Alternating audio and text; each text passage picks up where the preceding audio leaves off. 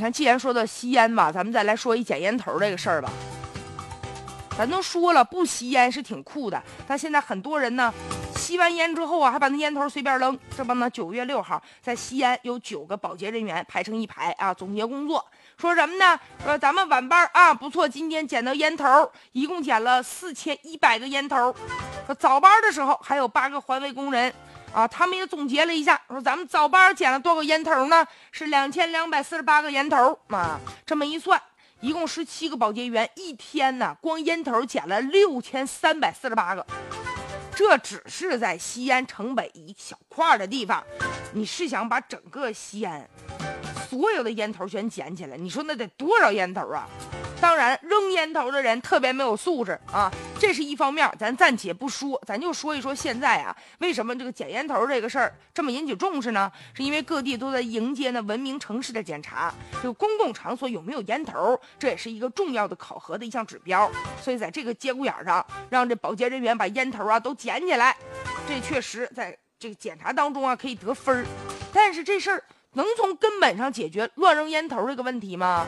乱扔烟头能光靠保洁员一个个捡呐？现在呀，据说就是对这保洁员捡烟头这事儿还有考核呢，捡的干不干净啊？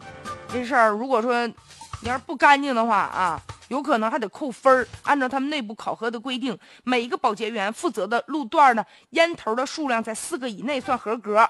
如果扔烟头的人多了，超过一个，罚款一块钱。那人是流动的呀，那保洁员你就捡的再干净，你前脚捡完，后屁又又有人扔，你怎么办？而且吧，现在吸烟的人越多，那保洁员。肯定啊，被罚的那就越惨呢。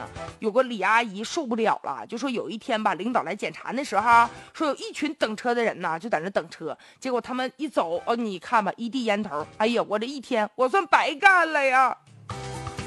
据说九月六号那一天，有三名保洁员分别被罚了二十、七十、一百块钱。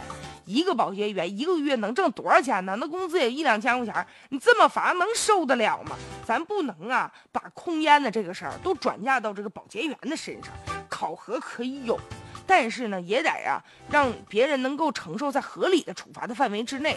这种考核呀，本身啊，治标不治本呐。最主要的，咱们得做好这控烟的宣传。